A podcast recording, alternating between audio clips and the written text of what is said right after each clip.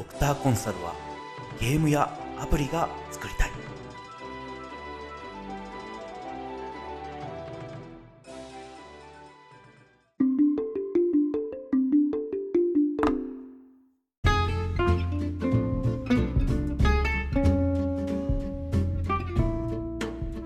ハローニューワール皆さんこんにちは。ドクターコンサルはゲームやアプリが作りたい。プレゼンターのロックです。この番組はビジネスコンサルタント兼企業経営者としての経験から日々のビジネスなどでちょっとした役に立つ Tips やノウハウを配信していきます。アップデート寄せよそれでは楽しんでいきましょう。はい、えー、今回で記念すべき第15回目の収録となります。えー、第15回、まあ、やっと15回まで続けてこれたんですけども、えっと、今日はですね、ちょっとどこまで厳密にやるか問題っていうのについて話をしてみたいと思っています。まず最初に、あの、お詫びとともに訂正をさせてください。前回、えー、ビジネスクイズ制作編第1回でですね、えっ、ー、と、クイズを出した後に、あの、ちょっとした解説を、あの、していったんですけども、その中でですね、えっ、ー、と、法律用語のところ、えー、過失っていう言葉のせき、えー、説明をしていったんですけども、えー、その中でですね、過失の中に恋も含まれるっていうようなあの表現のあの話をしてしまったんですね。えー、後から聞き直しても、あの、まあ、自分自身でこう、苦笑してしまったんですけども、えー、これはまあ明確に間違いです。過失と恋は明確にあの違うものですので、えー、まずそこの点を、あの、お詫びとともに訂正させていただきたいと思っています。えただですね、あの、過失責任って言った場合に、えー、まあ、なんていうんですかね、あの、故意っていうのはもう明確に悪いことをしようと思って悪いことをしたっていうことになりますので、まあ、あの、過失責任があるところで故意があったら当然過失責任は認められるわけですね。えー、そういったところで、えっ、ー、と、そういった話をしようと思ったところ、口が滑ってですね、えー、変な、え、表現の仕方をしてしまったということがありました。えー、お詫びとともに訂正させていただきたいと思っています。でまあ、今後もですね、いろいろな話をしていくっていう時に、まあ、やっぱり、あの、用語ですとか、あのー、まあ、もちろん概念的なところの説明をですね、どこまで厳密にやるかっていう話あると思うんですよね。で、えー、と、あの、ラジオ番組も、まあ、なんていうんですかね、あの、フランクに聞いていただけるように、まあ、大学の講義みたいにやるんではなくてですね、あの、フランクに皆さんに聞いた話を聞いていただきたいなと思ってるので、えー、まあ、正直、あの、説明をすっ飛ばすとか、用語の定義を、まあ、ちょっと曖昧なまま使うだとか、あの、そういったことをやってしまうかなと思うんですよね。で、まあ、あの、僕自身、いろんな、あの、チャンネルお聞きしてるんですけど、例えば、YouTube し、YouTube のゆっくり解説シリーズだとか、あとは、あのポッドキャストで有名な夜弦学ラジオさんだとか、生き物のことをざっくり紹介するラジオさんだとか、ああいったノリでですね、ビジネスのこともこう語っていけたらなと思っていますので、ちょっと、まあ、あの、用語をどこまで厳密にやるかっていうところでですね、もちろん、あの、誠実なあの、誠実にやっていきたい裏取りとかはできる限りしていきたいと思ってるんですけども、あの、用語をですね、あの、そなんてなんていうんですかね、こう厳密にやりすぎるようにはしたくないなと。厳密にやりすぎると、要するにですね、あの、用語を使うたびにその説明だとか、あのー、なんていうんですかね、あの、長ったらしい、こう、前置きみたいな表現をしなくてはいけなくなったりとかすることがありますので、あの、そういうことはちょっとですね、あの、ラジオの聞いてる方々の、あの、なんだか、あの、なんですかね、難しいなっていうことにもつながってしまうので、あの、できる限りちょっとそこら辺を省略してですね、あの、話をしていけたらなと思っています。まあ、このあたりはきっと、あの、こういうノウハウ系だとか、あの、知識系の番組やられてる方、皆さん悩まれてるところだと思うんですけども、まあ、当チャンネルのスタン、あ当ラジオのスタンスとしてもですね、スタンスとしてでもですね、そういった風にやっていけたらなと思っています。まあ、あの、ご了解の上お聞きいただければとています。よろしくお願いします。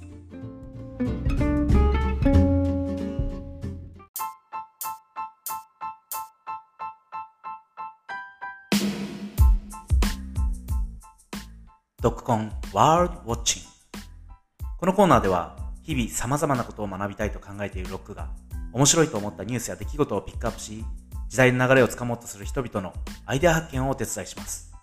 ニュースの詳細については概要欄やウェブサイトの記事をご覧ください。それでは今回のピックアップニュース、いってみましょう。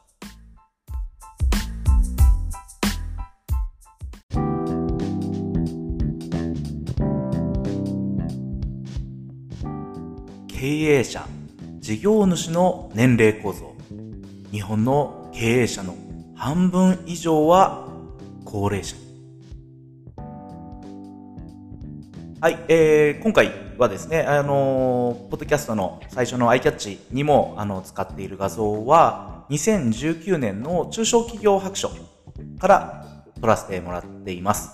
中小企業、えっ、ー、と、2019年中小中小企業白書の第1節第2部、経営者の世代交代っていうところですね、に、えー、掲載されている、えー、グラフを掲載しております。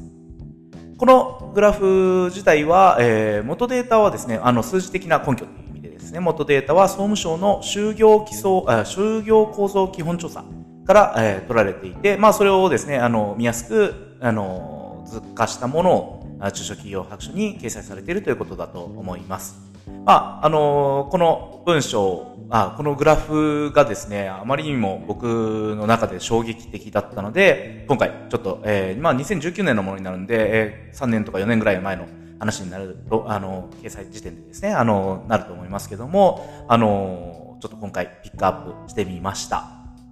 まあ、あの、ぜひですね、皆さんもグラフをご覧いただき、えー、どんな感想になるかっていうところですね、自分で、あの、確かめていただきたいなと思ってるんですけども、あの、ちょっと、あの、僕自身のですね、考えていることっていうのは置いておいて、え中小企業白書に書かれていることっていうのを読み上げて、えー、みますね。はい。59歳以下の経営の担い手は、1992年から2017年にかけて、約45%減少している。他方、60歳以上の経営の担い手は、同じ期間に約25%増加している。経営の担い手の高齢化が進み、2017年時点で経営の担い手の数は、60歳以上が59歳以下を上回っている。次に、中小企業の経営者の年齢の分布を見ると、最も多い経営者の年齢は1995年に47歳だったが、2018年には69歳となっており、経営者年齢の高齢化が進んでいることがわかるというふうに書かれています。えー、社会的にはまあよくある文脈として、えー、何あの高齢化が進んでいるっていう話ですね。どんなジャンルでももうとにかくこの高齢化高齢化っていうのは聞かないあの時はないということですけども、まあ、この経営者についてもですね、高齢化が進んでるよっていうのを、えー、グラフを、わかりやすいグラフを出してですね、あの、中小企業庁が、あの、注目を喚起していると、あの、いう状態、あ状況なわけです。まあ、あのー、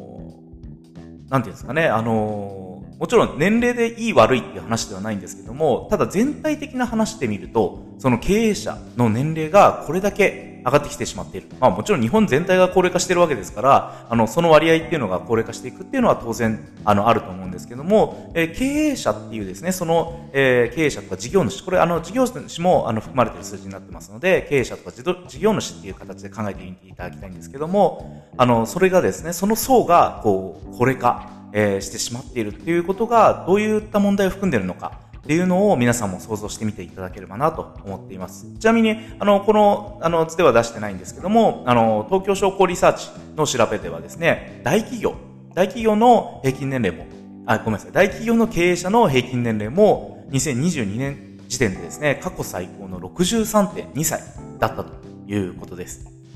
えー、まあ、直裁的に言えば、あの、直接的に言えばですね、えっ、ー、と、日本の経営者の半分以上が高齢者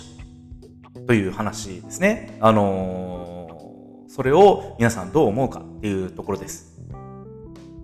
まあ、衝撃的なグラフですよね。で、ここ、あの、この問題を受けて、まあ、特に最近なんですけども、あの、事業承継ブームっていうのがまあ、ブームって言ってしまっていいのかは、ちょっとありますけども、まあ、ブームですよね。事業承継っていう問題が、あの、トピックとしてものすごい注目を集めてるっていうのは、私も現場で、現場でですね、感じているところです。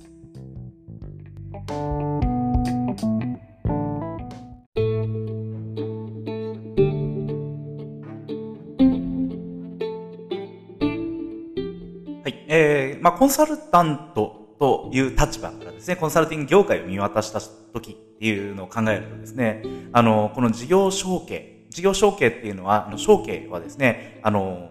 なんていうんですか、あの、承諾の承っですね、えっ、ー、と、に継ぐって書いて承継って読むんですけども、あの、これは要するに後継ぎに、を、あの、決めていくっていう話です。あの、後継ぎ、うん、まあ、あの、企業を存続させていくために、えー、どうしていくかっていうことを決めていくっていう話ですね。で、あの、まあ、それを、あの、用語として事業承継っていう用語で、あの、いろんな話が進んでいくんですけども、あの、実際今ですね、高齢者の方、高齢の経営者の方を、えー、その後、どうするかっていうのが、あの、問題になっていまして、この事業承継っていうのはですね、あの、非常にホットなトピックになっています。で、そこに、まあ、コンサルティングの機会も多く、あの、出てくるもので、まあ、事業承継コンサルティングみたいなことをやられてるって方、あの、どんどんどんどん増えていく。きている印象ですね。まだまだ全然足りてないなぁなんて思ってるんですけども、あの、増えています。確実に増えてる。で、あともう一つはですね、あの、事業承継するタイミングで結構お金周りのことが必要になるってことも多くって、まあ、例えばあの、その経営者の方から株式を買い取るだとか、会社を買い取るだとかですね、MBO みたいなことするっていう時にお金が必要になるので、えっと、事業承継ファンディングみたいなことも今、あの、どんどん活発になってきていますね。で、こっちの方も結構人材不足の感がありまして、まあ、事業承継コンサルティングだとか、事業構成承継ファンディングだとかっていうようなことが、あの、活躍してきている。まあ、日本の、えー、高齢化問題にですね、こう、あの、従って、こういったことも、あの、ビジネスチャンスになってるんだよっていう話をですね、まず、あの、していこうと思っています。まあ、あのー、事業承継っていうのはですね、あの、まあ、僕の周りでも、あのいくつも事例があるんですけども、えっ、ー、と、まあ、多くの場合は、え、中小企業の場合が特にですけども、あまあ、もちろん大企業でも結構、あ実はあるんですけども、あのまあ、創業した方、あるいはその創業家の、え、社長さんですよね、から、えー、代を引き継ぐ。まあ、息子であったりだとか、えー、企業の中の、えー、昇進してきた方々ですよね。部下としてずっと長年、あのー、従って、あ従業員としてですね、あの、貢献してきた方っていうのに、え会社を引き継ぐっていう、こういった、あのー、ものが、まずは中心としてあります。で、えー、まあそういった時にもですね、えっ、ー、と、経営者の、えー、刷新だとか、あるいは事業自体の転換だとか、まあそういったことが問題になってくるので、え、こういうのですね、コンサルティングしてったりだとか、あの、会社のですね、組織形態を変えたりだとか、まあそういったことが、あの、起きていくっていうことですね。で、えー、最近は、まあ、あの、そういったことではもう間に合わないっていう感じでですね、会社を売ってしまう。だとか、経営権を、えー、他の人に引き継いでもらうだとか、そういったやり方もどんどんどんどん活性化しているという印象ですね。で、まあ変な話ですね、あの国家の方も実はこっちの方を、あの、進めているっていうようなことがあったりします。あの、どんどんどんどん企業数が減ってしまうと、まあ法人税取れなくなったりですとかね、いろんなことも、あの、デメリットもあるっていうこともあると思うんで、えー企業を存続させようっていう方向にどんどんどんどんあの話が進んでいるんですね。で、あの、なので、えっ、ー、と、まあ、例えばですね、あの、サラリーマンの人が会社を買って、今日から会社の経営者だみたいな、そういう話も実はあったりするんですよね。だまあ、あの、そんなことが今起きてるんだっていう話です。で、えー、と、ここからはですね、ちょっと僕なりの視点で、えー、この、えー、経営者のうん、高齢化っていう問題、あの、高齢化っていうトピックでね、あの、まとめられている話について、あの、話をしたいと思ってるんですけども、皆さん、あの、先ほどの、えー、グラフをよく見ていただきたいんですね。えー、これ、経営者の高齢化が本当に問題なんですかっていうところを僕は、あの、注意喚起したいと思っています。本当に、えー、その、高齢者が、えー、すみません、経営者の高齢化が問題なのかっていう話です。えー、グラフよく見ていただきたいんですけども、1992年時点でですね、えー、赤枠になっているところが、えー、60歳以下の経営者ですね。これが数字として802万人いるんです。で、えっ、ー、と、高齢者という、あの、ジャンル分けされるところの60歳以上の方が359万人です。で、この359万人が2017年時点では、まあ、あの、年齢どんどんどんどん上がっていきますから、あの、447万人に増えたっていうのが今問題視されているわけですけども、一方でその赤枠の部分ですね、えっと、60歳以下の方々の割合、あ割合っていうか、あの、えー、人数ですね、は438万人。これ、えっ、ー、と、1992、えー、1992年時点から比べると、ほぼ半減してるんです。えー、高経営者の高齢化っていう風な視点で見ると、えー、92年から2017年ですから、えー、まあ、そのさ、まあ、大体20年ぐらい経ってるわけですけども、20年経って、まあ、40歳代の人たちが60歳代になりますから、えー、その人たちも含める形で高齢、えー、経営者の高齢化が進んでますねって見ることはできますけども、一方でですよ、一方で、経営を、えー、やる方のうち、60歳以下の人たち減ってませんかって話なんですよね。あの、で、僕はここの方がむしろ問題、問題じゃないかなというふうに考えています。むしろ問題というか、決定的に問題じゃないかなと思っています。あの、なんでかというとですね、あの、まあ、例えば、あまあ、例えばというかですね、あの、いろんな国の方々と僕も、あの、話をするんですけども、やっぱりですね、あの、成長してる国、例えば中国だとか、えー、アメリカだとか、経営者の人が若いんですよね。これがもう本当に一決定的に違うなと思うんですけども、経営者っていうのはですね、経営人です。あの、執行役員だとか、役員クラスも含めた言い方ですね。あの、トップだけではないってことです。あの、の方々の年齢が若いんですよ、とにかく。まあ、ヨーロッパだと結構、あの、平均、日本と近い構造あの構造になってるらしいんですけど、まあ、ちょっとこのヨーロッパはなかなか僕もお会いする機会がないので、除いて、えっ、ー、と、まあ、アジアだとかアメリカの、あの、企業を思い浮かべてください。若いんですよね。で、えー、若いと、まあ、何がいいのかっていうのをいろいろ僕の中で考えてみたんですけども、まあ、スピード感っていうのがよく言われる話です。あの、スピード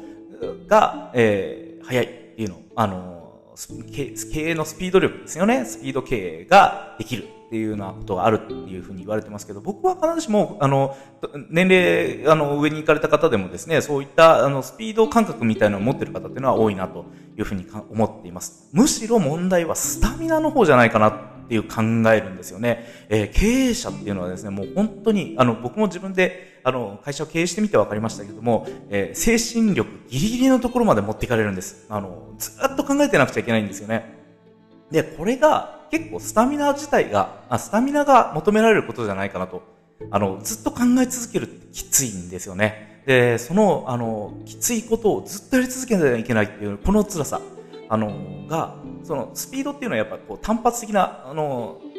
なんですね、短期的な、あの、目線だと思うんです。で、長期的に見ると、このスタミナっていう方がむしろ、あの、大事じゃないかなと思っていて、で、そこはやはりですね、若い人の方が、粘り強くやれるんじゃないかなと。まあ、体力的なことが関係してきますから、あの、どうしてもですね、そのスタミナっていう部分では若い人にかなわないっていうところ出てくると思うんですね。あの、これはまあ、物理的なところだったり、時間的なことだったりとも同じです。例えば3日3晩も、あの、集中してですね、寝ずにやるなんてことが、あの、たまに求められたりしますけども、そういったことに対応するとですね、やっぱりこう、年取っていくと、あのそういったことはもうちょっと体力的に無理だよって言われる方は当然ながら多いわけです。あの、もちろんですね、あの、昭和世代の、昭和の、あの、なんですかね、あの、初期頃に生まれた方って今でも、そう、バリバリたりとかすることも実際あるんですけども、まあ、外してですね、一般的に言ってそういうの辛いですよね。で、えっ、ー、と、まあ、そういった目線で考えてたときに、この、えー、1992年時点で802万人いた、あ、802万人いた経営層、経営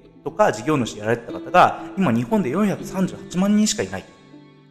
ここをもっと、えー、心配しなくてはいけないんじゃないかと。下手すると僕はこれが日本の、なんですね、経済の存亡の危機に直結してるんじゃないかなというふうに思っています。で、なんでかっていうとですね、まあ、あの、自分もやってみてわかるんですけども、そんな経営力なんていうものはですね、一長一短に身につくものではないと思うからなんですね。えっ、ー、と、経営者になったら事実上経営、あの、経営者になった瞬間から経営、あ、経営者なんですけども、あの、なんていうんですかね、会社例えば買って、あ、わー、今日から経営者だって言ったとしてもですね、経営してみると、実際経営者ってこんなに大変なんだって思うこといっぱいあると思います。あの、まず単純に人と会う機会が、あの、ものすごい増えますし、えー、いろんな人と会う会うので、あの、まずそこで精神力持っていかれるんですよね。で、えっ、ー、と、当然ながらお金だとか、人だ、あの、人の労務の問題だとか、あの、お客さんの営業の問題だとか、あの、いろんな問題が出てくるわけですから、それに全部対応していかなくてはいけないということで、あの、そういったことをですね、やれる人材自体、あのこの経営力を持った人っていうのが激減してしまっている今の日本の現状。これが、まあ、国際的な競争っていうのを考えた時にもですね、あの、今、日本のピンチを作り出してるんではないかなというふうに思っています。あの、若い人たちが起業したりだとかっていうのはどんどんあの、僕らの周りでももちろんある、はあるんですけども、相対として見ると、あの、まあ、昔っていうのがすごかった、日本の昔っていうのがすごかったわけで、えー、そこから見るとですね、やはり、ちょっと安定志向の、あの、就職っていうのを、どんどんどんどん、あの、就職っていう方に走ってしまって、まあ、あの、就職してる人が起業すればいいんでしょうけど、起業したり、事業承継したりすればいいんでしょうけども、今、あの、割合としてそれがすごい多いかっていうと、そういうわけではないわけですよね。うん、ここが本当に、あの、大きな問題かなというふうに思ってています。まあ、あのー、事業承継の問題は、あの、非常にたくさんのテーマを持っているので、まあ、このあたりはちょっと切り出して、また別の機会でですね、お話できればな、なんて思ってるんですけども、あの、ちょっと今日、今回はですね、その経営、えー、経営者の高齢化っていう問題をまず、あの、トピックとして、あの、伏線ですね。伏線として、えー、貼っておきたくて、えー、図をあの、グラフをですね、皆さんに見ていただいて、ちょっと、あの、日本って今こんな状況になってるんだよっていうのを知っていただきたく、あの、話をさせていただきました。まあ、あの僕としてはですね、あの、ちょっと、これは追加、あの、追加の話になりますけども、あの、なんですかね、会社を、あの、退職した、あの、定年退職した方ですね、まあ、定年じゃなくてもいいんですけども、早期リタイアでもいいんですけども、あの、は、どんどんどんどん、こう、僕は、あの、起業すればいいと思っているタイプの人間なので、えー、むしろそういう方々が起業していってしまうと、この経営者の高齢化っていうのは進んでいってしまうんですよね。なので、それ自体は僕は問題では、あまあ、問題を含んでいるかもしれないですけども、すごい大きな問題じゃないと思っています。むしろ、その、えー、経営っていう機会をですね、えっ、ー、と、若い時に得られないっていうことの方が、はるかに問題ではないかなと思っていまして、あの、そこに何かしらのですね、あの、コンサルタントとして解決をできないかというふうに考えている感じです。まあ、ちょっと、あのー、偉そうに語ってしまいましたけども、あのー、こんな問題が起きてるんだっていうことだけでも知っていただきたくて、今回のような話をしてみました。